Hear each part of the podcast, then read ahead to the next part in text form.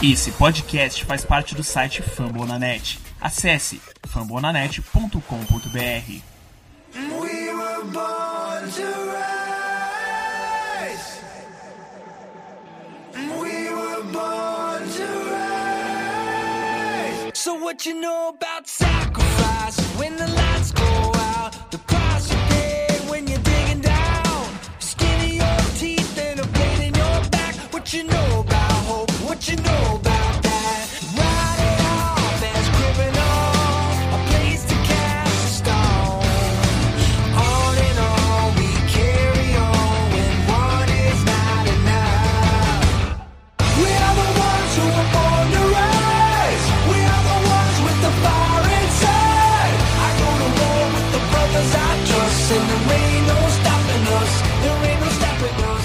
Here we go, here we go.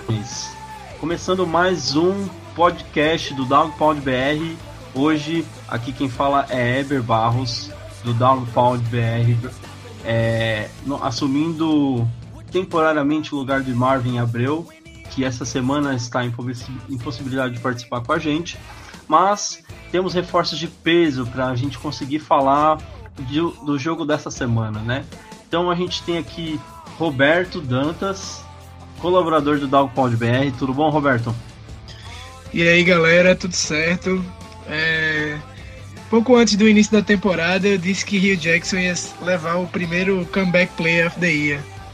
Isso não vai acontecer, viu galera? Então se preparem porque hoje vai ter muita cornetada porque foi mais um show de horrores em cima de uma derrota muito apertada. Mas é isso galera, bom estar de volta, um abraço.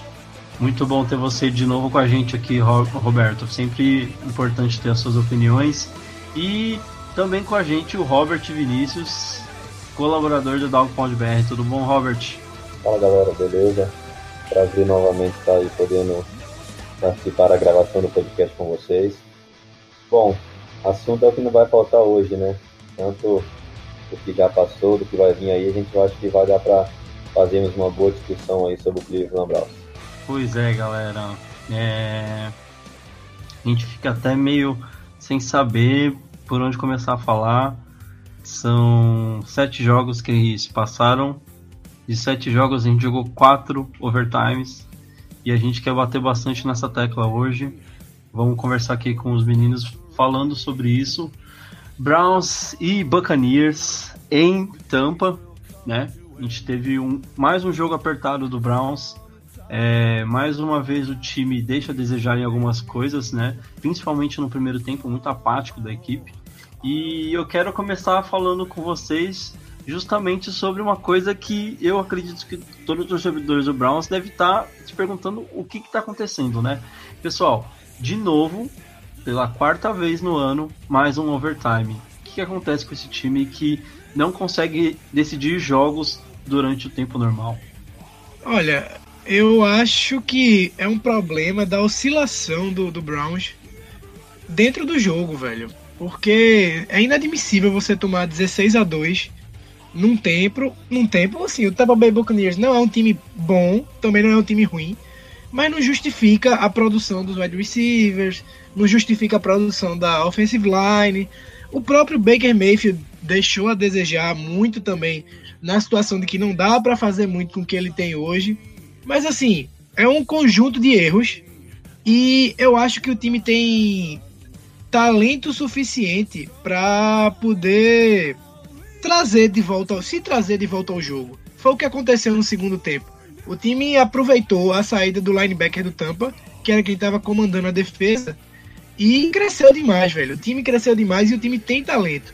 Tem David Njoku, tem Nick Chubb, tem é, Duke Johnson, tem o Seth DeValve, tem como você fazer o trabalho decente. Só que o Browns ele não consegue manter um padrão. Então, quando o time oscila, ele acaba sempre não conseguindo fazer o suficiente para ganhar. E é por isso que a gente tá sempre nessa nesse drama que muitas vezes acaba gerando um final triste, às vezes até trágico, mesmo cômico, meio cômico, meio trágico. Qual a chance de um kicker bem mais ou menos como o Catan- Catanzaro acertar um 59 jardas, bicho? Tem coisa que só acontece É, com o Browns, pra- é isso. Só pra ser Browns, né? Porque se não fosse isso, não seria Browns. Infelizmente, a gente achou que essa temporada a gente ia parar de falar isso, mas tá perseguindo a gente ainda. É incrível essa coisa. 59 jardas, velho? Não E existe. ele tinha errado três, dois ou três é, chutes no jogo já, né? Ele errou o primeiro. É, foram dois, chu- dois chutes que ele tinha Ele errado. errou um de o 40. primeiro E depois errou um, um outro chute. É, e aí a gente já foi. Quando ele foi chutar, eu tenho certeza todo mundo. Não, gente, calma que. É nossa próxima posse, tá tudo certo. Ele não vai acertar esse chute. Tá tudo ok. E ele vai e acerta. Deixa todo mundo chateado. Bom, Robert, traz aí a sua opinião pra gente. Por que mais uma prorrogação, cara? Bom, eu creio muito que.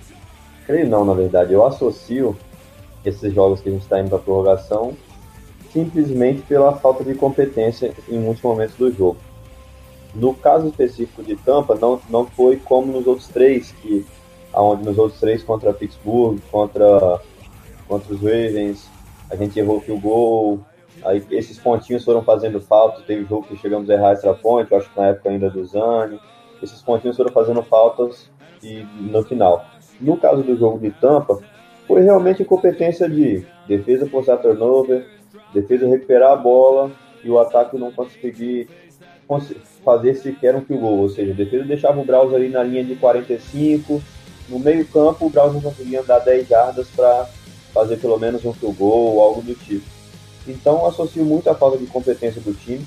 Como o Roberto citou bem, o time tem qualidade, mas essa qualidade a gente tem que mostrar durante os 60 minutos. Eu acho que já foi algo que a gente falou até nos podcasts anteriores. Né? O time demora muito para entrar em jogo.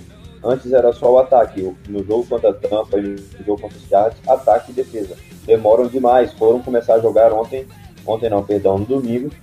Foram começar a jogar no segundo tempo, no terceiro período de jogo. E aí, ainda bem que deu pra gente conseguir chegar na pontuação, empatar o jogo para levar a prorrogação. Mas uma derrota não seria nada normal numa derrota no tempo regular, no, no jogo em Tampa, por causa da falta de competência do time, na minha opinião. É, galera, é, a gente fala bastante dessa. Já, já deu essa introdução falando de mais uma, um turnover, mais uma vez os torcedores do Browns ficando aflitos durante é, cinco tempos, né? Dá pra gente colocar assim. Não que o, overtime tenha a mesma duração de, de um tempo, mas é mais um tempo, eu acho que dá pra ser considerado sim.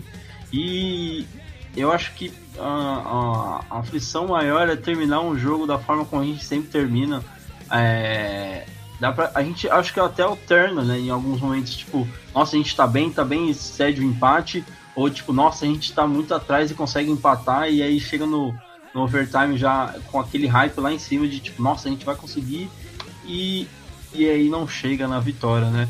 Mas vamos começar então a entrar um pouquinho, dissecar mais o que foi esse jogo. Começando por um resumo assim do que foi esse primeiro tempo catastrófico do Browns. São apenas dois pontos marcados, né? No primeiro tempo inteiro, foi um safety forçado pela defesa do Browns. É, Robert, consegue ajudar a gente com um resumão básico aí do que é a sua visão desse primeiro tempo catastrófico do Browns? Tá. Obviamente, é como eu disse, foi é a questão do, do como o time entra desligado nos jogos. Como eu falei nos últimos jogos anteriores a esse, geralmente era o ataque que precisava de uma interceptação, um turnover para começar a jogar. E nesse jogo contra a Tampa foi realmente ataque, defesa, entrou desligadaço no jogo. Quem salvou um pouquinho ali foi o Panther, que conseguia jogar uma bola ali na linha de 5, entre a linha de 10 jardas da, do time adversário, para eles terem um pouquinho de dificuldade no, na saída de jogo. Mas realmente foi vergonhoso, cara. O time do Browns, no primeiro tempo inteiro, converteu apenas três downs. Tipo, é algo que você não vai ver em um jogo de NFL. Isso, sei lá, você tem aí vários jogos durante a temporada, você não vai ver isso em 10 jogos. Um time converter três downs em um tempo, em- no meio tempo inteiro de jogo. Ou seja, 30 minutos de jogo, três downs. Então, eu acho que isso passa muito pelo fato do time entrar desligado, pela falta de competência. E aí, quando eu falo falta de competência, não só apenas dos jogadores, mas incluo também o Todd, o Rui, o Greg, E são os caras que tem que fazer, o Greg fazer o, a defesa entrar ligada, o coordenador ofensivo, o ataque, o Rui, o time inteiro no geral, fazer os caras jogarem o que sabe desde o primeiro minuto. E isso não vem acontecendo. Então, na minha opinião, é por isso que o time do Browns, é por isso que o Browns conseguiu fazer esse, esse primeiro tempo, né, digamos assim. Três conversões apenas.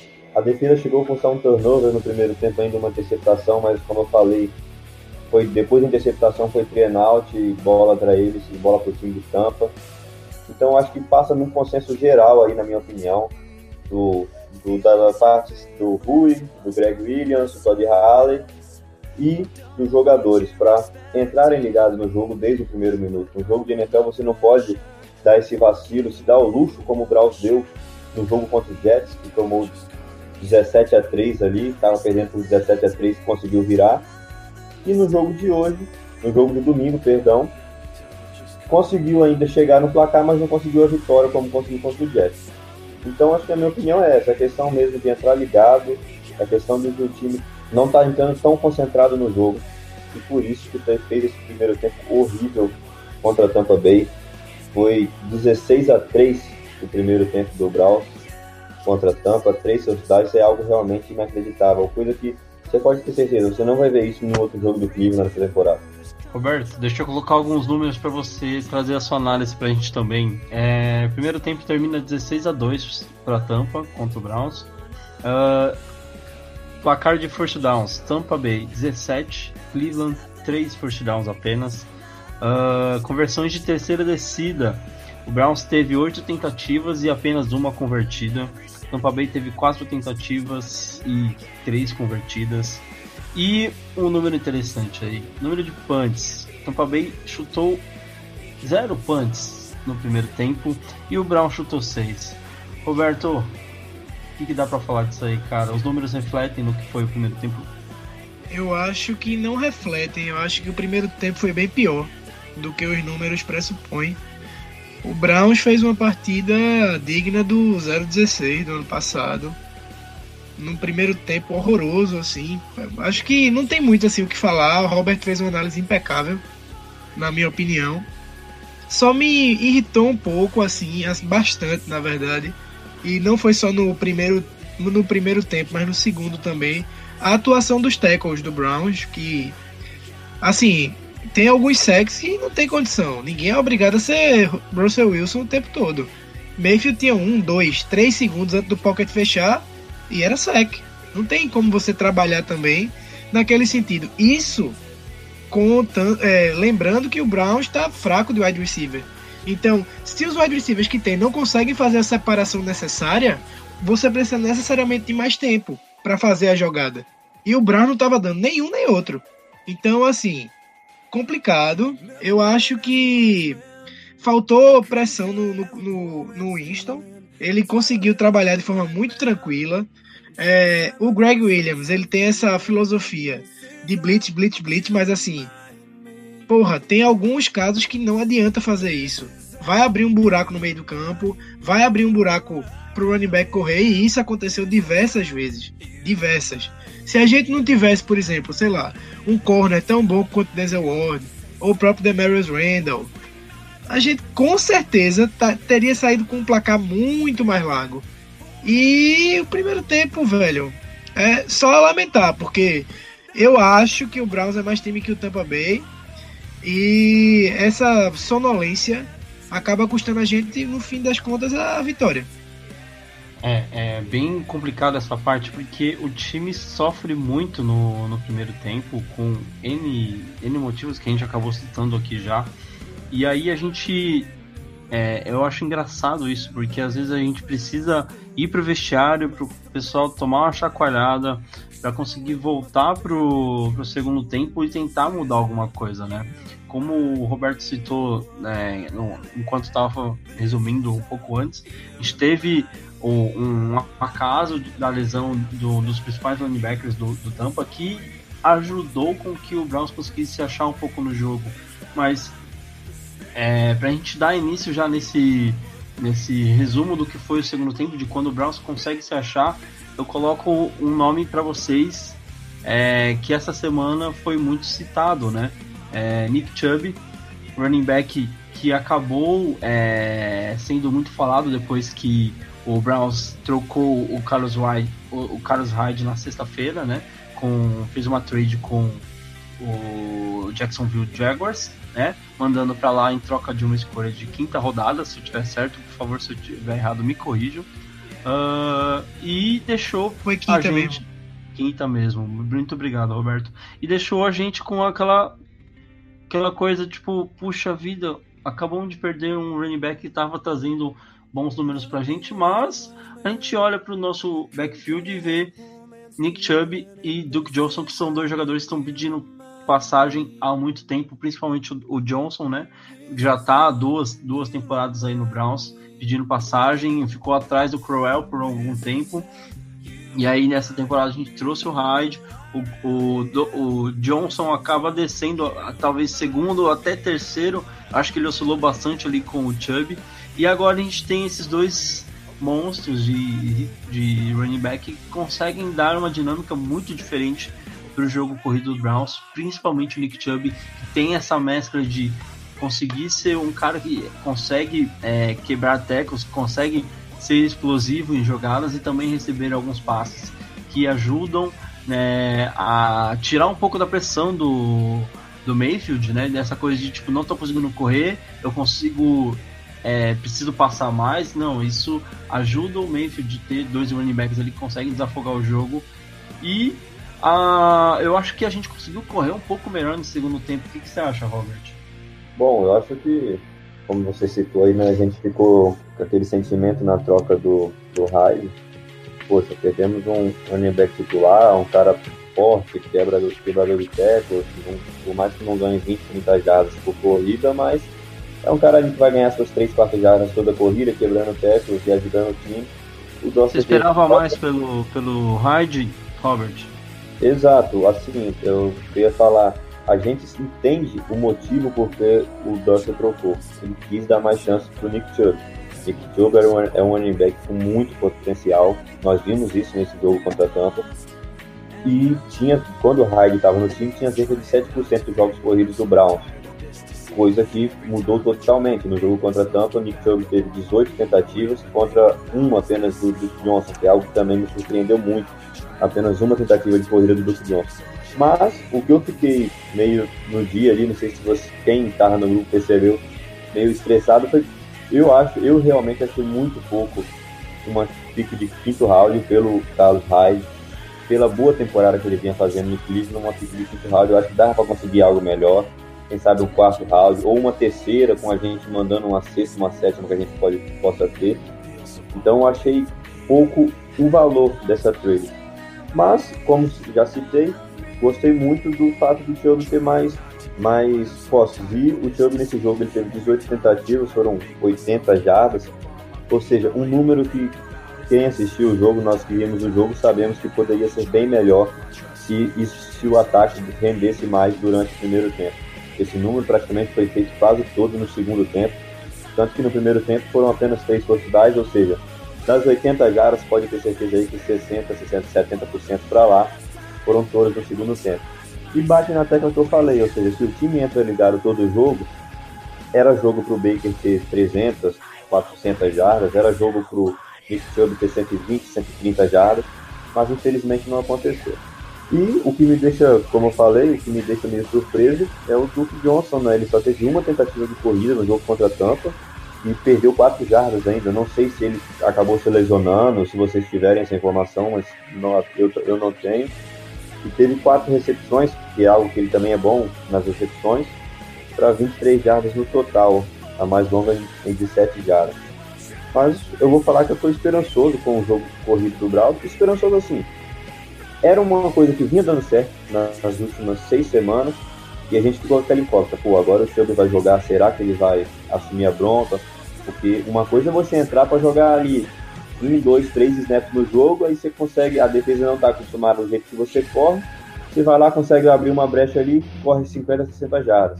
Aí nós falamos, nós pensamos, né, aquele receio, poxa, será que ele jogando ali vários snaps, a defesa vendo, já pegando como que o, o Chubb corre, será que ele vai conseguir bem? E ele realmente foi ali no segundo tempo, como toda a equipe.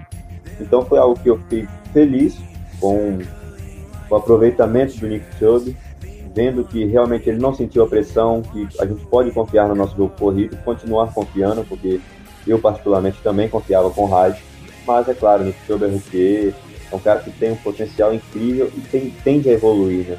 O bom do Browns, por um lado, de ter vários calouros no time é que, por mais que os caras façam bons jogos, jogos ok, a tendência é esses, esses calouros evoluírem. É esses caras de primeiro, segundo ano evoluírem cada vez mais. Ou seja, por, esse é um ponto positivo do Browns ter tantos calouros no time. E, especificamente, o Nick Chubb, eu só espero, falar a verdade, cada jogo mais corridas dele, mais jardas ganhadas por tentativa, porque ele realmente é um menino incrível, quebrando teclas, correndo pelas laterais, que foi algo que eu também senti falta nesse jogo contra a Tampa, corridas pelas laterais, mas tudo tende, tende a melhorar, né? Trabalhando aí, o Todd tem, tem de tudo a consertar esses pequenos, não vou falar erros, mas essas pequenas falhas que acabam passando aí de pouco jogo corrido pela lateral, ou muitas vezes pouco jogo no, no Duke Johnson e só jogo no Chubb. A defesa acaba manjando, né? Eu acho que essa é a minha opinião aí sobre esse jogo corrido do time. É, eu acho que o, o Browns ele acaba meio que percebendo que o Duke Johnson ele não é um running back tão físico assim, né? Então, quando você precisa de alguma coisa mais explosiva, alguma coisa, é, às vezes um passing screen, alguma coisa que você precise aproveitar a velocidade, o Duke Johnson vai ser é, se não a primeira, vai estar tá sempre ali concorrendo para estar tá sempre fazendo essas jogadas. O problema, problema, colocamos em aspas assim, é que o Chubb consegue fazer muito bem essa parte explosiva e também tem essa parte da física, né, que ajuda bastante. Eu acho que isso vai fazer com que ele roube bastante snaps do Duke Johnson e eu acho que é, é, para esse último jogo o Duke Johnson foi nomeado titular.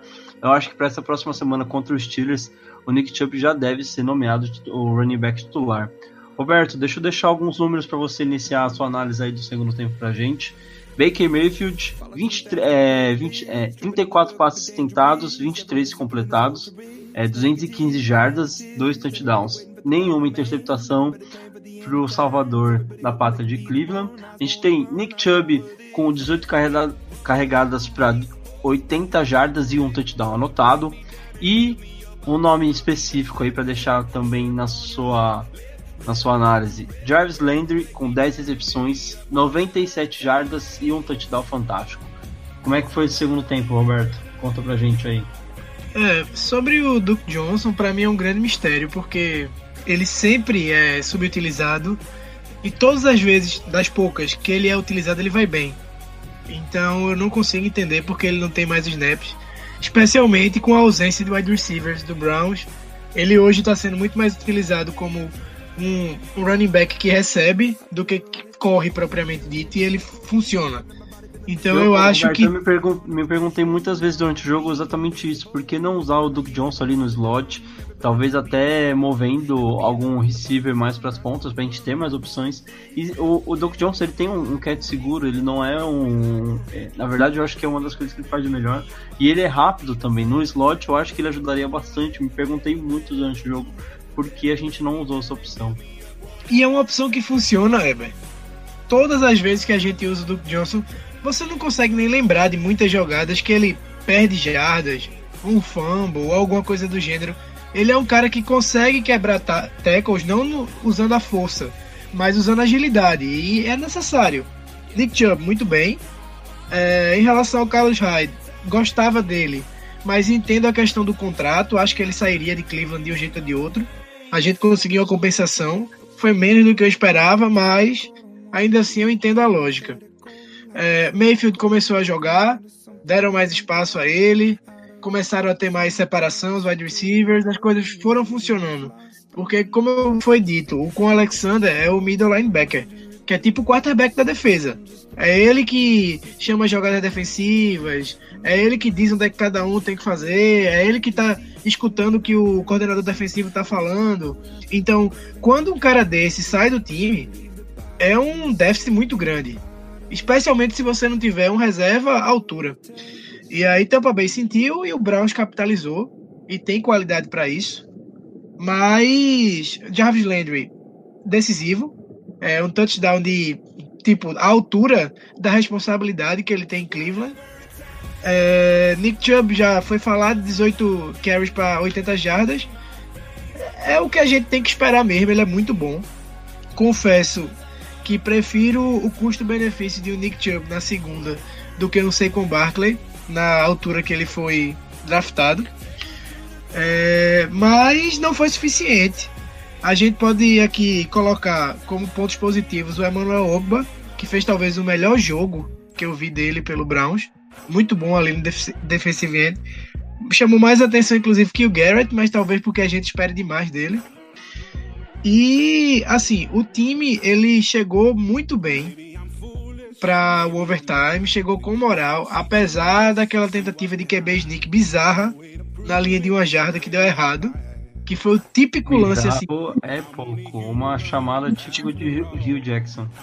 Isso, uma chamada típica de Rio Jackson. Deixando Kaiser deve lembrar bem daquela brilhante jogada contra o Detroit Lions, que o tempo acabou e a gente não conseguiu fazer o snap. Mas vamos esquecer dessas coisas ruins. Enfim, foi pro overtime com grandes chances de ganhar. Teve os takeaways, a defesa mais uma vez mostrou que veio, mas às vezes a, a, o play calling ofensivo do Browns é muito conservador.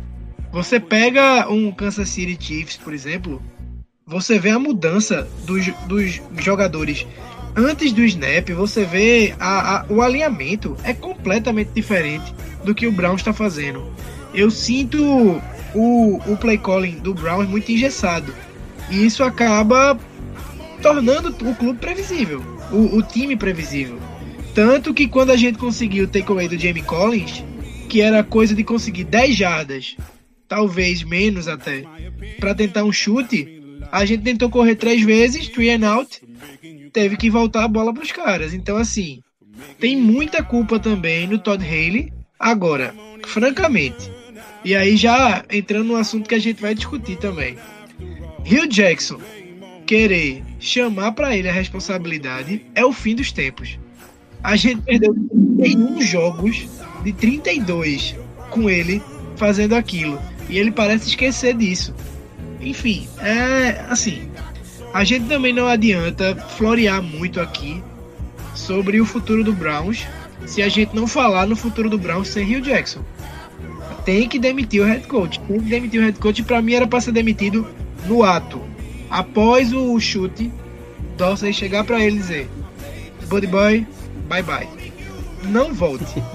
Porque não tem condição, velho. É estressante você ter um time bom com um técnico tão ruim. E não tem justificativa. Enfim, é isso. Minha análise. E o chute de 59 jardas, mais Browns impossível. Não tem uma maneira mais Cleveland Browns de um jogo acabar do que um kicker ruim acertar quase 60 jardas. Enfim, era isso. Eu acho que dá pra gente dizer até que foi um domingo atípico, porque o, o acertou de 59 e o Tucker errou um extra point, né? São coisas que não vão acontecer em do, domingos normais aí. O Browns perder talvez até aconteça, quase todo domingo aí a gente sabe. Mas essas duas coisas acontecerem, são muito improváveis, né? Uh, bom, vamos entrar já nesse assunto que o Roberto puxou então.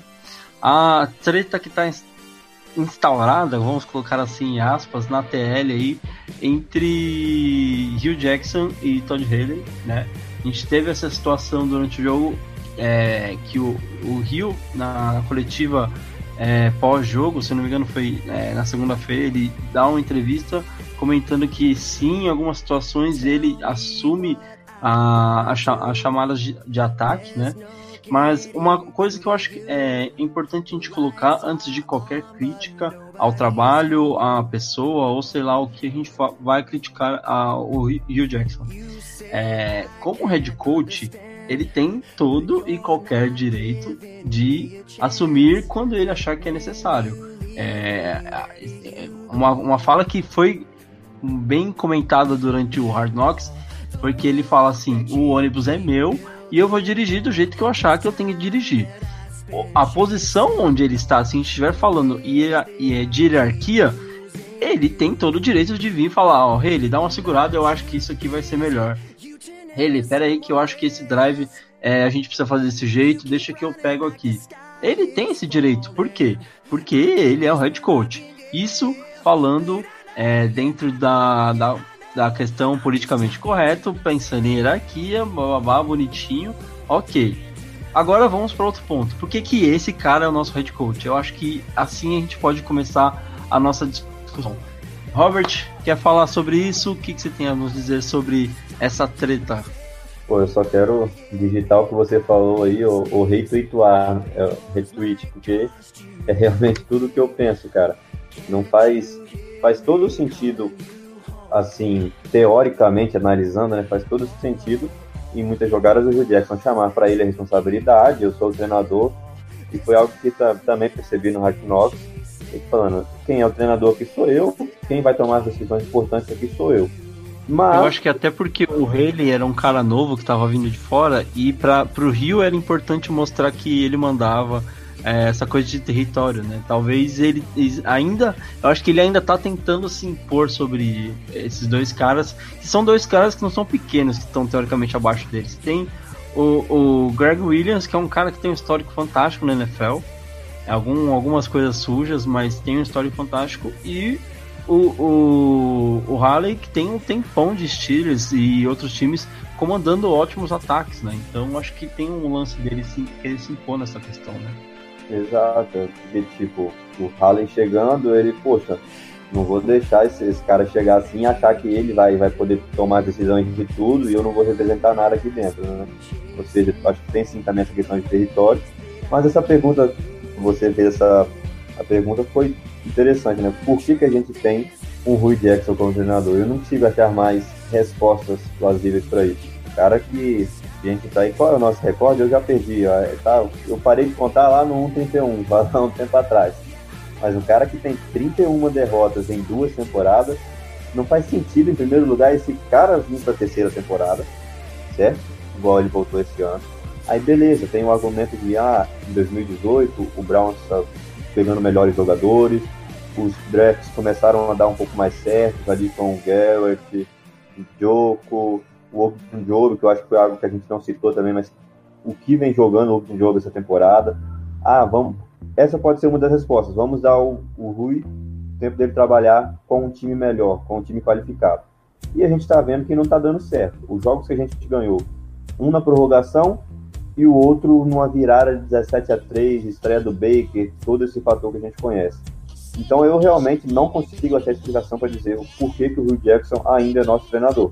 Eu creio também, eu acho que não, não adiantar agora no meio da temporada chegar, tchau Rui, vamos trocar e acabou. Eu não concordo mais muito com isso, desse negócio de no meio da temporada, durante uma temporada, você simplesmente troca um cara que, que vinha fazendo todo um trabalho dele desde o treino campo. Etc. Se fosse no Brasil, já tava na rua já, né? Se é, uma comparação até que pode fazer no futebol brasileiro, o, o Rui Jackson não passaria do primeiro ano, na verdade, né? Quando ele fez ali... Ele estaria demitido dois anos e meio atrás. Isso, não passaria, não chegaria no primeiro ano. Mas como é NFL, é um jeito todo diferente, eu realmente não concordo com a demissão, porque eu acho que alguém que chegar, se chegar alguém, não vai de uma noite por dia mudar o trabalho. Se for para trocar, era para trocar ou no fim do ano passado, agora tenta segurar a bronca até o, o final da temporada. Mas voltando, eu realmente não tenho respostas pro porquê que o Rui Jackson ainda continua como treinador do Browns, por que o Rui Jackson passou para essa temporada de 2018 ainda como treinador do Browns, não foi mandado embora em momento algum.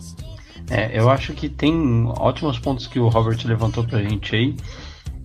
É, mexer na estrutura da comissão técnica a essa altura é, pode é, de alguma forma trazer resultados positivos, mas também pode, tra pode trazer resultados negativos.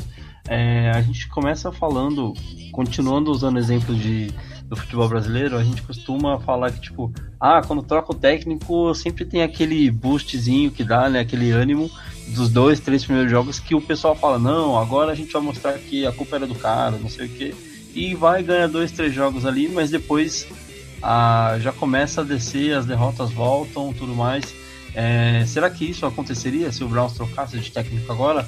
Ou será que dependendo do. É uma outra questão que eu acho que é até legal de levantar, já deixando a bola quicando aí pro Roberto, que vai ajudar na, na né, mais, um, mais uma vez na análise dessa treta. É, será que existe algum nome no mercado? Existe alguém que a gente conseguiria olhar e falar assim, cara, esse, esse cara vai vir, talvez ele, por enquanto, ele vai só administrar o elenco, tentar fazer menos burrices do que o, o Hugh Jackson tá fazendo, né? Decisões melhores, que eu acho que decisões melhores já ajudariam o Browns a ter os jogos melhores e, consequentemente, alcançar vitórias mas ter um cara que ajude o time a tomar decisões mais espertas, decisões a administrar melhor o jogo, a não estar tá ganhando um jogo de 16, 14 a 0 e tomar uma virada ou sofrer um empate e perder o jogo no overtime, fazer com que o time pare de ir para overtime, acho que é um primeiro ponto muito importante, né? Será que é import é, seria de alguma forma efetivo trazer um cara assim? E será que esse cara tá no mercado? Roberto, o que, que você acha? Fala pra gente aí, cara. Eu acho que Rio Jackson hoje, sabe aquele muito ajuda quem não atrapalha? Ele tá atrapalhando, efetivamente. A presença dele no vestiário tá atrapalhando. As declarações dele são muito ruins. Ele não tem nenhum pudor em criticar jogadores. Já Roberto, criticou Cortar, mas não sei se você lembra a situação do Cavs ano passado nas finais, quando o, Lu, o Tyron Lucy ele tem um problema de saúde e aí ele fica fora de alguns jogos na reta final da temporada e o Kevin dá um up assim, tipo, nossa, agora vai, agora vai. Exatamente. Aí ele volta, tipo, nossa, tá tudo errado de novo, cara. Alguém deixa ele no hospital de novo. Deus me perdoe falar uma coisa dessa, mas foi mais uma, uma coisa mais ou menos assim. E eu tenho certeza que a galera já deve estar pensando alguma, o que a gente pode fazer com o Rio? Vamos jogar ele lá no lago de novo, ver se ele fica por ali dando uma nadada enquanto o Brown está jogando, né? Não, então, é, o que eu vi na, na, no Twitter, especialmente, foi o Miles Garrett e o Emmanuel Ogba criticando indiretamente o técnico depois da, do show de bizarrice que foi a, a, a, coletiva de imprensa dele. Que não é a primeira vez que ele faz isso, ele fez isso com o Kaiser, ele fez isso com o Crowell, ele fez isso com com Njoku. Ele gosta de criticar jogadores da equipe dele, ele não tem nenhum pudor sobre isso. Então, para mim, chegou num ponto crítico. E eu não faria grandes mudanças na estrutura. Eu colocaria o Todd Haley como head coach. Ele já tem uma experiência prévia no Kansas City Chiefs, com um recorde muito melhor do que o de Rio Jackson no Browns. Ok, qualquer técnico que já tenha passado pela NFL tem essa capacidade de ter um recorde melhor do que o de Rio Jackson, mas o Todd Haley tem um, um retrospecto positivo. Colocar é... a gente lá, a gente consegue umas vitórias, né? E, exato. E... Não, coloca o Joe Thomas, coloca Josh McCown de head coach, tá ligado? Coloca a galera mais velha assim. Bota o Drew Stanton pra ser head coach do Browns. Nossa, não, que... o cara tem mais tempo de head coach do que de, de jogador, dá pra ser um ótimo head coach, cara. Olha, é, exatamente. Então, aí, mas assim, eu acho que o Todd Haley ele poderia segurar a onda, porque eu realmente acho que a presença do Rio Jackson no vestiário ela é prejudicial ao Santa Cruz, ao Santa Cruz, velho. ao Browns. Porque, velho, semana após semana, ele continua com declarações imbecis não existe outra outra possibilidade. E, e, assim, eu não sei qual é a opinião de vocês, vou até abrir aqui. Mas assim, essa coisa de, de querer colocar que eu sou o chefe, eu sou isso, eu tô com, com tipo, comandando ônibus, isso não passa uma liderança, velho. Você é afirmar né? a liderança, isso. Quem é? Os grandes chefes, assim, o, um ato de chefia, ele se ganha. Obviamente que você tem uma, uma hierarquia, mas por respeito, porra. Você não é, chega dizendo, eu sou o chefe, eu sou o, chefe. O termo não é nem chefe, né? É líder, né? Porque a gente costuma Isso. falar que chefe é uma coisa que a gente atura. Líder é uma coisa que vem, conquista o respeito e leva todo mundo junto, né? Tipo, não sou eu, somos nós. Então... É o que o Pete Carroll faz, né? No Seahawks, tá entendendo? Se você for pra, parar pra pensar, ele consegue trazer os jogadores para perto dele, criar uma atmosfera positiva. Eu acho que não tem mais clima para Rio Jackson. Não acho que contratar um técnico agora, no meio da temporada, fosse a, a coisa mais inteligente. Mas eu acho que a gente tem uma opção caseira que a gente poderia testar. Pior do que tá, não fica. É, afirmações fortes, caras. Uh, bom, vamos dar sequência aqui. É, a gente tem a questão das faltas. Eu acho que foi é um ótimo ponto para a gente tratar aqui também. Gente, eu estava lendo aqui que o Browns ele está entre os três times que mais foram é, que mais sofreram com as faltas no, até a temporada até a sétima semana, né?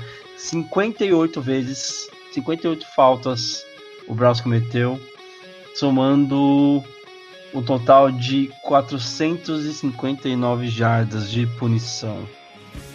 Senhor Robert, o que você pode me dizer a respeito disso? São muitas faltas, é muita falta de disciplina. Isso tem a ver com o trabalho do Rio.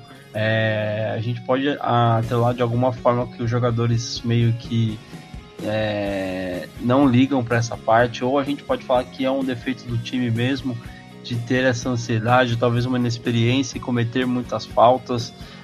Querendo ou não, é uma coisa que tem atrapalhado muito nos jogos do Browns. Isso é, a gente pode falar que o Rio é um cara que tem decisões questionáveis, talvez não seja o melhor nome para estar na frente, mas um time que quer, como o próprio Dorsey fala, disputar a divisão, não pode cometer tantas faltas como o Browns tem feito nos últimos jogos. Então, o realmente é assustador, né? No último jogo foram 14 faltas, 114 jardas. Óbvio que não acontece assim, mas você imagina aí 114 jardas, um touchdown no mínimo, e tanta falta que o Browns cometeu. E isso eu acho que passa um pouquinho por aquilo que eu falei lá no começo, de realmente, como a sua pergunta foi, poxa, será que isso é realmente só dos jogadores, do time, passa pelo Rui Jackson? Eu acho que isso passa também pelo Rui, passa pelo, pelo Greg e pelo Todd Riley, porque é a questão do time não estar concentrado. Quando um, um, time está concentrado, uma coisa é você jogar lá no estádio do Kansas City Chiefs e você não ouviu o que o seu quarterback está falando e se adiantar um pouquinho na hora lá, cometer uma, uma saída falsa. Mas não, o Browns jogou contra a Tampa Bay, ok, fora de casa, mas essas faltas mostraram, na minha opinião, falta de concentração, falta de concentração do time, 114, é, 114 jardas por falta, é algo que um time que quer nem disputar, não vou dizer, como Dawson falou, nem disputar divisão, mas um time que quer ganhar aí 6, 7, 8 jogos de temporada, não pode, de maneira alguma, ficar em top 3 aí, como você citou, de times que mais cometem faltas, de times que mais perdem jardas por faltas na NFL. A desculpa, vou colocar entre aspas aí então, a desculpa que a gente tinha em 2017, quando a gente via muitas faltas, muitas saídas falsas da defesa, principalmente com o Nassib, quando ele jogava, quando o Garrett não estava disponível, Nassib que inclusive jogou agora pelo Tampa Bay, aí fez até uma boa partida contra o Browns. A desculpa ele que tirou a última possibilidade do Browns ali, né? Acabou anulando o Baker no, no último lance de ataque que a gente teve.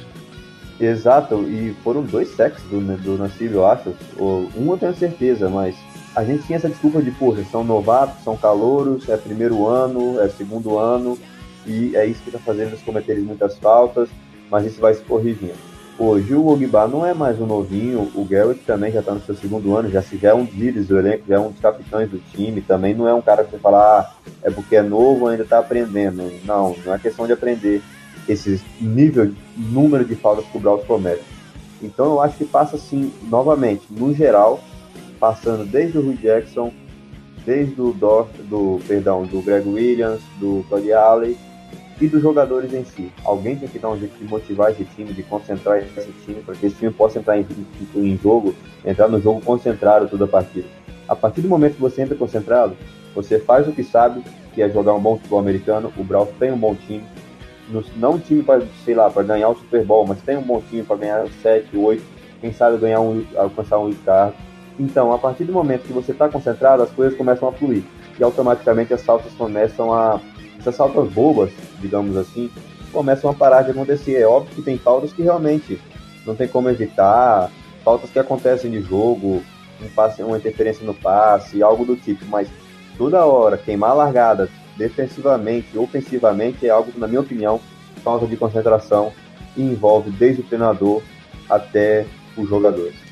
Roberto, vou deixar contigo uma notificação que veio agora para mim do aplicativo da ESPN, que a NFL tem ciência que o, o, o hit que o Baker Mayfield tomou no jogo contra o Buccaneers do safety, é, Jordan Whitehead, deveria ser penalizado com a, com a flag como um tackle ilegal, né? Dá pra gente colocar aí dentro desse assunto, mas deixo também a mesma pergunta que fiz ao, ao Robert. É, é muita falta, cara é muita falta. O que, que a gente pode fazer? Que solução dá para tentar trazer para a gente conseguir reverter esse quadro? Que a gente tem muita falta que tá tirando a gente até de área de field goal, tirando a gente de red zone, uma, uma primeira para 10 que tá virando uma primeira para 20. E são coisas que, querendo ou não, se a gente começar a somar ali, dá pra gente começar a colocar como tiradores de vitórias, digamos assim, um termo bem, bem resumido aí.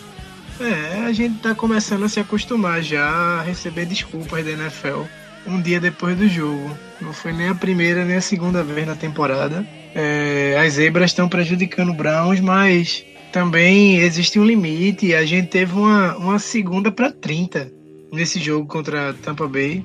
Segunda para 30, minha gente. Então, assim, questão de treinamento, obviamente, é questão de atenção que mais uma vez bate, especialmente no head coach, na, na questão de disciplina dos jogadores. É, em relação ao resto, eu acho que Robert foi perfeito na análise dele. Eu não vou nem me alongar porque eu só iria repetir o que ele falou. Concordo integralmente. Perfeito, senhores. Vamos avançando então.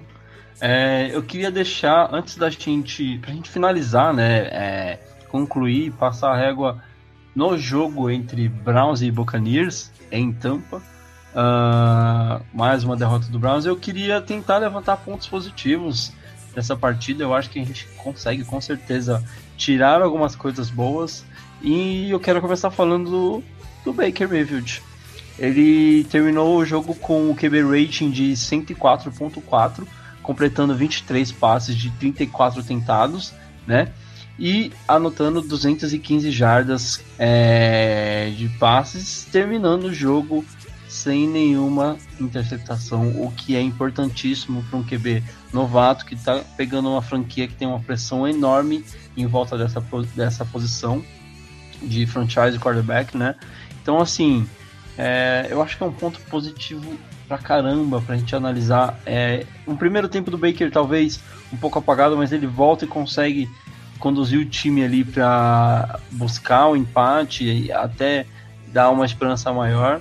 E uma coisa que eu não canso de, de, de ficar admirado é como esse rapaz passa firmeza quando ele está passando a bola. Ele tem um, um, um, passe confiante.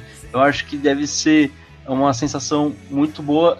É muito diferente receber um passe do, do Tyrod e um passe do, do Baker. Eu acho que isso de alguma forma, mesmo que a gente não tenha os caras que a gente queria ter ali recebendo o passe, né? A gente falou muito da situação do Gordon, que detonou no jogo contra o Chicago essa, né, nessa última semana. E saudade Higgins, saudade Gordon, mas uma coisa é legal a gente falar, né? Baker tá conseguindo desenvolver bem, né, Robert?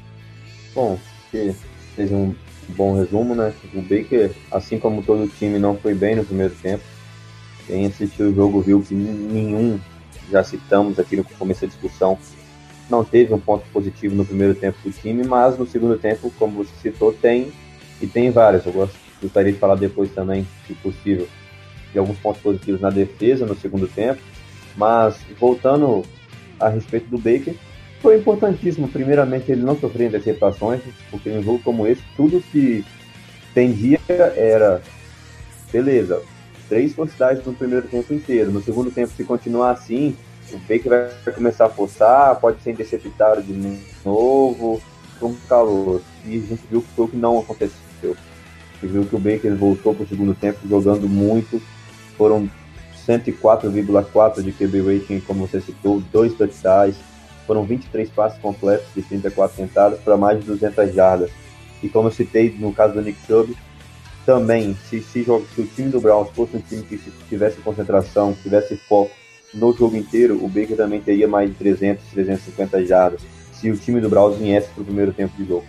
Mas ele é um cara que passa confiança, né? Eu acho que você deixou muito bem claro aí que é muito diferente você receber um passe do Tyron e receber um passe do Baker. O passe do Tyron é aquele passe que vai, beleza, um passe de 3, 4 jardas, e se for um mais longo, não vai vindo aquela firmeza, aquela confiança que o Baker passa, que o Baker faz ao dar um passe.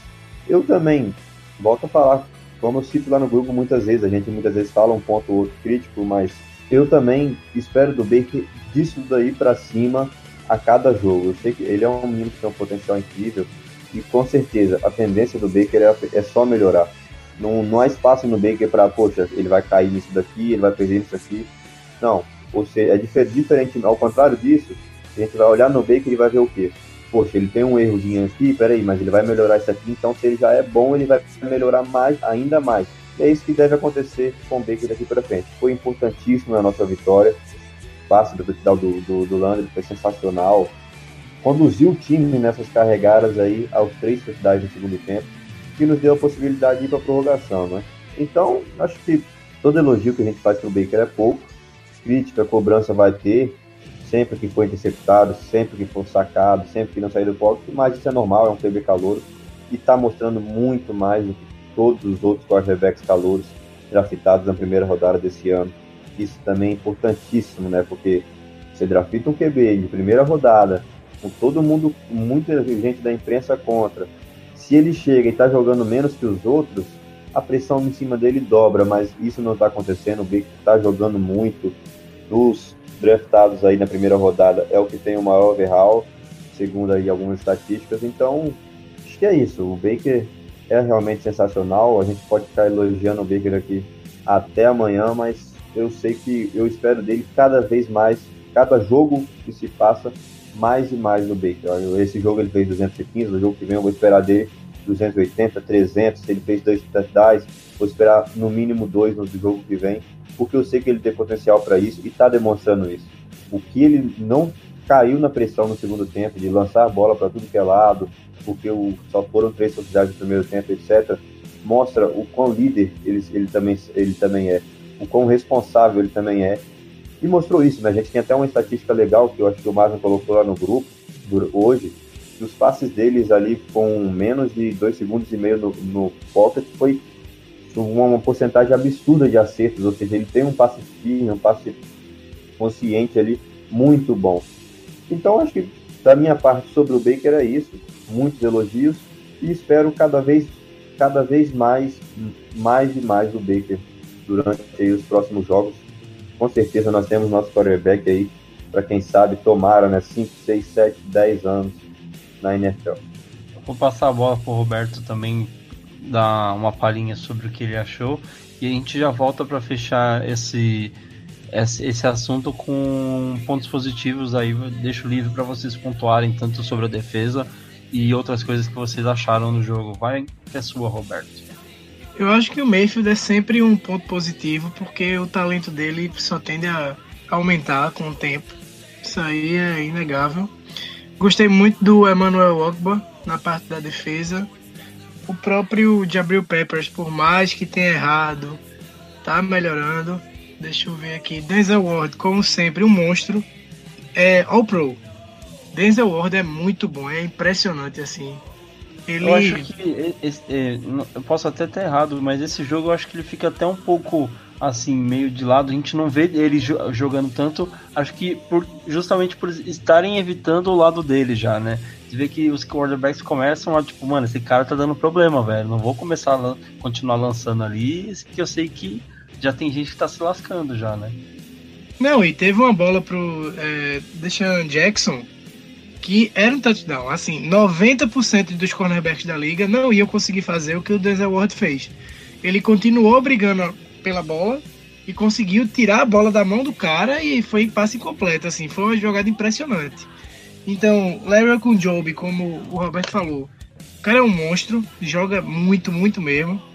É, o Emmanuel Ogba, ofensivamente, a gente fala aqui de Nick Chubb, a gente fala do Jarvis Landry e, deixa eu ver aqui, e do próprio David Njoku, que pode ter certeza que próximo ano vai ter briga no Fantasy para draftar ele, porque é um Tyrene elite. Ele é muito bom. Um meio e... o potencial dele cresce muito, né? Não, ele, ele, ele só cresce. E ele é muito novo. Então, assim, eu acho que pra esse, esse jogo do, do Tampa Bay contra o Browns foi isso. Hum, acho que completei o que eu tinha para falar. Faltou técnico, faltou head coach e no fim faltou sorte. Infelizmente, é uma coisa que falta ao Browns já há algumas Acho que décadas. roubaram toda a nossa sorte. A gente tá conseguindo recuperar, mas ainda estão roubando a nossa sorte. Isso, aquela vitória contra o Ravens, né? Foi sorte. Aquele foi, chute. foi, foi sorte. Já gastamos toda do ano, eu acho, infelizmente. É, naquele chute do Greg Joseph. Robert, finaliza pra gente então com seus pontos positivos aí. É, e aí a gente já começa a falar do, da predeira que a gente vai ter na semana que vem. Bom, eu, eu realmente acho que sou um pouco mais, mais, não vou falar cauteloso, um pouco mais crítico, digamos assim, né? Eu acho que eu ainda não, não assim, é claro que o, o Landry foi o nosso melhor wide receiver, é o nosso melhor wide receiver, mas eu acho que não é muito termo de comparação, né? Porque os nossos wide receivers, além do Wiggins, é o, é o Hadley, é o Roger, caras que jogam, o Roger, eu acho que jogou aí, não jogou não, passou por uns 6, 7 times aí, não jogou uma partida e é o wide receiver do Browns, está indo para os jogos porque não tem wide receiver. O Perryman chegou agora, então acho que o Robert, deixa eu te perguntar, você acha que o, a gente teve menos problemas com drops nesse jogo? Pela análise que eu, eu consegui fazer, eu acho que a gente sofreu um pouco menos nessa questão, nesse jogo contra o Tampa, do que nos jogos anteriores. Não, quanto a isso, com certeza. Isso, eu lembro que no primeiro tempo inteiro, eu até falei lá no grupo, poxa, a gente teve só dois drops no primeiro tempo inteiro. Eu consegui assistir todos as, todas as jogadas, e drops mesmo foram dois. Um do Jogo e o outro, salvo engano, do Landry ou do Callaway. Não, acho que foi do Landry, porque se fosse o Callaway já viraria meme já lá no grupo, né, que a gente tá acostumado. Mas, tipo, realmente caiu bastante em relação a esse jogo específico mas eu acho que ainda no, no ataque o Landry tem que fazer mais do que ele fez, quer dizer, tem que repetir essas atuações, repetir jogadas da, como aquelas do touchdowns. É claro que você não vai fazer isso todo jogo, todo snap, mas mais vezes durante o jogo, mais recepções. Não vi a bola indo tanto no Landry e a gente sabe que quando vai, ele tem muito talento. E é óbvio que os outros times também não são bobos não tem bobo na NFL. Eles sabem que o nosso único grande wide receiver com o Wiggins machucado é o Landry, ou seja, a marcação em cima dele vai estar sempre bem mais forte, bem mais firme, e acaba dificultando o meio de procurar o Landry em mais snaps. Então, meu ponto positivo mesmo, que eu acho que o jogo, ofensivamente, foi o Big, como eu já falei anteriormente, e o, o Nick Chubb, e defensivamente, eu tenho alguns pontos interessantes que eu acho que o Roberto até citou aí, né, o do Job, a gente, é um cara que a gente não fala tanto, né, o Bitin Job, mas que vem fazendo uma temporada espetacular, salvo engano, são quatro ou cinco sacks já do Job na temporada. A pressão dele em cima do quarterback está muito boa. O, Og, o Ogba fez um dos melhores jogos dele no ano. No, assim, tudo que eu tô falando, considerando o segundo tempo, tá, gente? E o Garrett, é claro, sempre um destaque. O Garrett foi mais dois sacks no jogo de ontem, no jogo de domingo. Garrett já chegou aí a 7 sacks na temporada, isso em 7 jogos, ou seja, a média de um sack por partida. É, é, mu é muito boa essa média, é um cara que está caminhando aí pro Pro Bowl essa temporada. O Denzel Ward é ficha já, né, gente? É de lei a gente falar do Denzel Ward, é um ponto positivo todo jogo. Concordo com o que você falou, Eder, que realmente parece que a cada jogo que vai se passando, menos jogadas, menos passos são feitos na direção do Denzel Ward, no marcador do Denzel Ward. E os que acontecem é geralmente quando a gente está marcando por zona ali, que eu não vou falar da nossa marcação por zona, que aí vira um ponto negativo, não positivo. Mas no individual ali realmente é muito difícil. O, o Roberto citou bem essa jogada que o, o, o receiver dele faz uma recepção para touchdown e ele recebe a bola no alto e o, e o Ward continua brigando e consegue forçar ali a bola cair e a, e a, recepção não ser completada, ou seja, é algo que, como ele bem citou aí, 90% dos corners da liga com certeza não vão fazer. Então, eu acho que alguma coisa que possa ter, ser, ter sido prejudicada no, na defesa foi devido às, às improvisações, digamos assim, né? improvisamos o Randall de cornerback, improvisamos o BBC de free safety, não entendi muito. E, por último, queria destacar também, eu acho que é algo que a gente passa muito pouco, apesar de todo mundo saber do potencial e da qualidade, são os nossos linerbacks, né?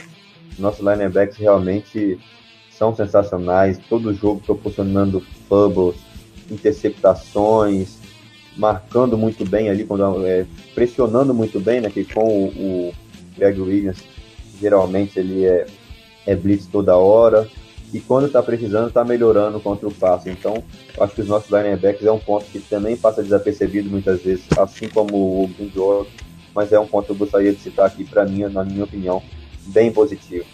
Ficamos sem o Kirksen, jogamos, jogamos bem.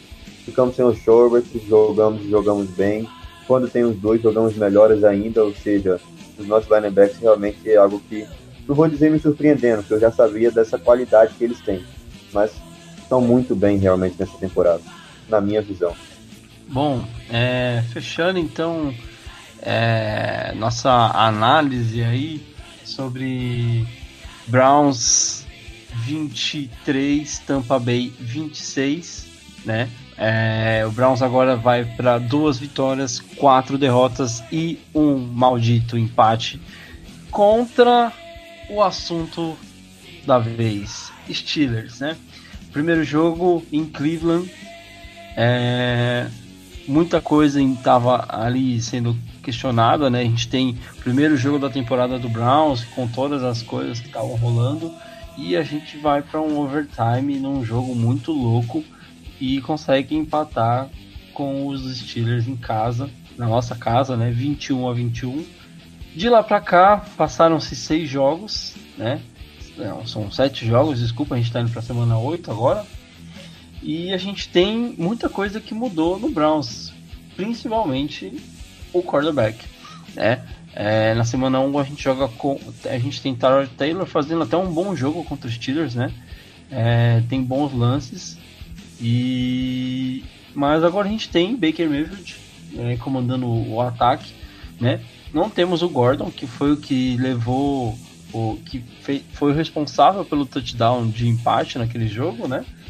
E temos essa incógnita toda. A gente entra na semana mais uma vez como os underdogs aí, né? Os azarões para a partida.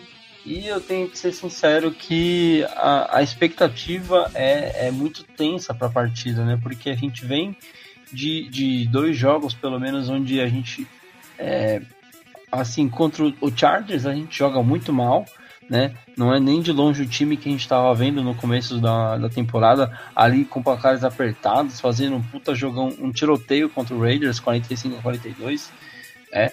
E contra o Chargers o time parece que prefere nem aparecer no estádio e a gente volta contra o Buccaneers jogando um bom jogo, né? No segundo tempo, claro. Agora tem esse duelo aí contra os Steelers no Heinz Field, na casa dos do Steelers, né? Lá em Pittsburgh. É, senhores, vou começar pelo Roberto aqui. É, deixa pra gente uma análise rápida do que esperar para essa partida, o que o Browns precisa melhorar para essa partida para conseguir sair com uma inesperada vitória lá do, do Heinz Field. Eu coloco assim porque é, trazendo a situação que a gente tem hoje, né? É, eu não tenho números precisos, mas dá para dizer que tem algum tempo que a gente não ganha no Heinz Field, né? E tem aquele número também do Big Ben, faz um bom tempo que ele não perde pro Browns. Roberto, a bola é sua, cara. É, esperem imagens de dois sofrimentos para esse jogo, porque veja, eu considerava desde o início do ano essa, esse jogo no Field uma derrota. Porque é difícil jogar em Pittsburgh. É difícil jogar com os Steelers depois que eles. Porque os Steelers ele meio que demoram um pouco a, a pegar ritmo de jogo. Mas quando eles pegam no tranco, fica difícil segurar. E a chance que a gente teve de ganhar, para mim, foi na rodada 1. Espero que eles me surpreendam, mas hoje eu vejo o Pittsburgh melhor defensiva e ofensivamente. Big Ben trabalhando bem. O, o time precisa ser muito menos. Muito menos, como é que eu posso dizer? Falho do que está sendo. Se quiser uma vitória contra um contender como Pittsburgh. Acho que não vai acontecer. Acho que Rio Jackson vai pegar o beco próximo jogo. Mas a esperança é a última que morre. A gente assiste com sabendo da dificuldade, mas assim, o time é bom. Se decidir entrar num bom dia, ele consegue ganhar, que é uma coisa que a gente não poderia dizer dos times de 2016 e 2017. Esse time de 2018, ele tem qualidade. Ele consegue entrar em qualquer jogo e deixar sua marca. Agora, acho que não será o caso desse próximo jogo. Acho que o Browns vai para 2-5-1. É, análise forte do nosso amigo Roberto. Eu concordo com bastante coisa que ele disse. Eu acho que vai ser um jogo muito difícil. É, Roberto, eu vou pedir só pra você deixar seu palpite aí pro jogo, cara. A gente vai passar a bola pro Robert. Browns 24, Steelers 21. Pera aí, eu não vou dizer que o, Brown, o Steelers vai ganhar o jogo, não. É isso aí. É, vai ser difícil, mas não vai perder não, caramba. Exatamente, exatamente. Eu acabei de fazer uma análise toda racional e tal, mas na hora do palpite a gente vai ganhar por 3 pontos. Greg Joseph acertando 61 jardas. Batendo na trave e entrando ainda. Exatamente, exatamente. E, e Big Ben fazendo a mesma careta que Mayfield fez. Quando o, o field goal entrou. Aquilo é um meme histórico. Robert, eu vou deixar você numa fria, cara. É... A gente ganha dos Steelers, Rio continuou mais uma semana e com alguma moral. A gente perde dos Steelers e Rio caminha cada vez mais na berlinda rumo a uma possível demissão. O que, que você escolhe? Então, eu, eu, já posso sair aqui, já posso ir embora. Vamos considerar o seguinte, então, beleza, tem essas duas opções, mas vamos pensar um pouquinho mais para frente. Depois do jogo com os Steelers, a gente tem. Eu tô até ansi, eu tenho até otimista com o jogo contra os Steelers, porque depois do jogo contra os Steelers a gente pega Kansas City. Então eu sou mais ficar otimista contra os Steelers do que no jogo contra Kansas City. Considerando que depois do jogo contra Kansas City, se nós perdermos para os Steelers, pelo jogo ser contra Kansas City, uma derrota já seria esperada desde o início da temporada, provavelmente, aquele jogo que o time olha e fala, puta, lá realmente vamos fazer o que der e tentar ganhar, eu acho que o Dorsey não demitiria o Hugh Jackson em possíveis duas derrotas para Pittsburgh e para e para Kansas City. É claro, se eu soubesse que, pô, se perder no Pittsburgh, o, o Dorsey demite. Então eu preferia, ah, vamos perder mais uma vez. Troca o treinador, põe lá o Halley para de head coach, traz para o ano que vem alguém melhor que o Rui para ser treinador. Mas como eu sei que isso não vai acontecer, mesmo perder para os Steelers e perder para Kansas, eu prefiro por ganhar os Steelers, quebrar esse tempo que a gente não, não vence o Big Ben. E já entrando ali na análise do jogo, como eu falei, estou mais otimista no jogo contra os Steelers do que porque semana na outra semana é contra Kansas City.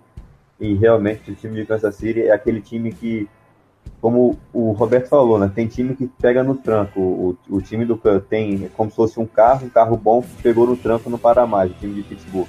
O time de Kansas City é aquele carro bom, novo, que na primeira batida ligou e vai embora também, só para quando ele quiser.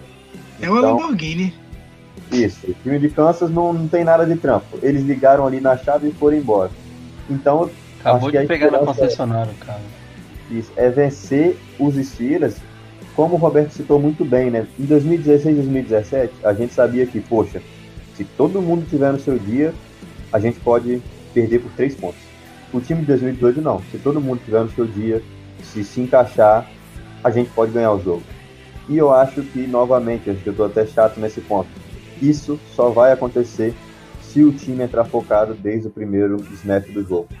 Desde o primeiro segundo de jogo. O time entrou focado e continuou focado até o final, cada um jogando o que pode, a gente tem qualidade, tem condições de chegar lá, jogar de igual para igual, para não tomar uma, uma lavada igual foi contra os Chargers.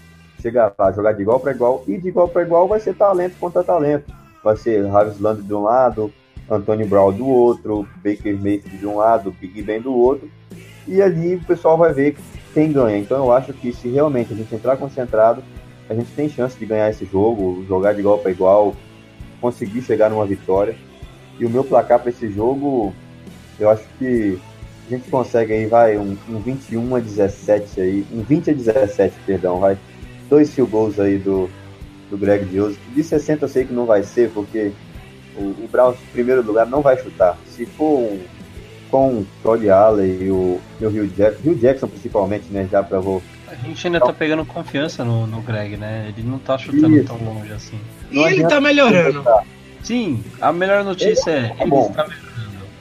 Então eu acho que é isso. Eu acho que 20 a 17 aí, os Steelers com dois TDs e um field goal, o Browns com dois TDs e dois field goals, a gente consegue vencer aí. Apertado, daquele jeito que só o Browns consegue, abrir ali faltando 30, 40 segundos e depois ainda ganhar numa interceptação do Ward em cima do Big Ben, numa tentativa pro Antônio Brown. Já que é para ser usado também, vamos logo de uma vez, né? Bom, amigos, é, eu não sei vocês, mas o Steelers pra mim é um time que eu não consigo é, nem que, nossa, ó, sai a notícia que Rio será demitido em caso de derrota pro Steelers. Não, mano, a gente não pode perder pro Steelers. É um time que toda vez que a gente tem jogo contra eles, a minha semana geralmente é, é meio conturbada. É, é aquela coisa de riva- rivalidade, né? Quando você é, aprende a cultura, quando você entende o que é Cleveland Browns, você já aprende logo de cara que você tem que odiar Pittsburgh. Então eu acho que aprendi isso muito cedo e eu não consigo de forma alguma gostar dessa cidade, gostar desse time é, e principalmente não consigo digerir derrotas para, para os Steelers. Aquele empate foi muito comemorado, foi, mas a derrota seria é, muito mal digerida e uma vitória seria o êxtase do ano. A gente poderia terminar um, tri, um, é, um 15 de novo, que eu estaria feliz que a gente ganhou dos Steelers. Tá lindo, maravilhoso. Mas eu deixo meu palpite humilde aí de 16 a 12 com muita emoção nesse jogo, porque o Browns adora fazer isso com nossos corações, nossos corações. É, diria até que temos os novos Cardiac Kids, gostam de mexer com o, aqueles apelidados de cardíacos, né? Tem uns jogos emocionantes pra caramba aí. Galera, eu acho que a gente falou muito, falou do jogo, já trouxemos uma perspectiva para a próxima partida de domingo. Eu queria abrir espaço para vocês fazerem considerações finais aí, já agradecendo a presença do nosso amigo Roberto e do nosso amigo Robert. Muito obrigado pela participação de vocês. Sempre muito bom poder tirar esse tempo para a gente falar de futebol americano, principalmente de Browns, com duas pessoas que gostam muito desse time e que gostam muito desse esporte que é apaixonante. Roberto, se quiser começar aí, fica à vontade, cara. Galera, não tem muito o que falar, só agradecer e vamos embora. Domingo tem mais um jogo difícil. Assistir, rezar, porque se contra os Steelers vai ser difícil, contra os Chiefs, meu amigo. É melhor nem Aí- pensar por enquanto. Vamos. É, é isso, não, vamos, vamos focar agora nesse jogo contra os Steelers e um abraço, pessoal. Como sempre, um prazer estar aqui. Here we go, Brownies. Boa, Robert, considerações finais aí, por favor. Bom, acho que também a gente já discutiu bastante, um papo bem, bem bacana aí sobre o Browns. O, o Roberto só esqueceu de deixar aí um hashtag fora Rui, né? Faltou no final. Ele não! Ele não, viu? Rui não. Fora Rui, fora Rui. Hashtag fora Rui. Mas eu acho que é mais ou menos isso. Eu penso como vocês aí também, é pensar principalmente nesse jogo agora contra Pittsburgh. Vamos tentar fazer, torcer para que cada um entre concentrado, faça seu máximo. Se ganhar os Steelers, já vai ser tipo um. Nossa, vai ser um aumento enorme para nós. Então é isso, eu tô expectativas para esse jogo, até porque a gente tem o Baker Mayfield de quarterback, né? A gente sabe que a qualquer momento ele pode apontar, é, pode melhorar mais, ainda mais do que ele já vem jogando bem. A gente tem o Landry, que a qualquer momento pode melhorar ainda mais. Garrett, ou seja, temos bons jogadores, tem grande potencial, já mostraram isso e tendem a melhorar. Então acho que é isso. Muito esperançoso para esse jogo e foi um prazer novamente aí poder participar da gravação desse podcast. Valeu, um abraço. Maravilha, muito obrigado de novo pela participação dos dois. Obrigado a vocês que estão nos ouvindo. Lembrando que o nosso podcast está no Spotify. Se você procurar lá Dogpound BR, você vai nos achar no Spotify. Pode seguir a gente já. E lembrando que a gente está em fase de unificação aí, né? A gente está trazendo a mudanças para a página do Face, está fazendo toda a integração das mídias, né? Facebook, Instagram e Twitter. A gente está tentando unificar esse canal para que vocês possam ter um conteúdo de qualidade, um conteúdo grande, né? Para que porque a gente sabe que o Browns tem uma tendência, está crescendo e todos esses torcedores que estão nascendo, estão surgindo, precisam de conteúdo para que eles consigam se manter. Então esse é o nosso objetivo aqui no Dog Pound BR e a gente agradece de coração toda é, esse, esse, essa audiência que vocês estão trazendo para a gente é, e a gente pede que vocês continuem, que divulguem, ajudem na divulgação e acompanhem nossas páginas para que vocês fiquem por dentro de todas as atualizações que vão rolar, beleza? Não se esqueçam de voltar cedo no domingão para a gente conseguir fazer aquele esquenta bonito pro jogo, já sem preocupações de política no domingo, só pensar no Browns contra os Steelers e a vitória vindo no final do dia com certeza, beleza?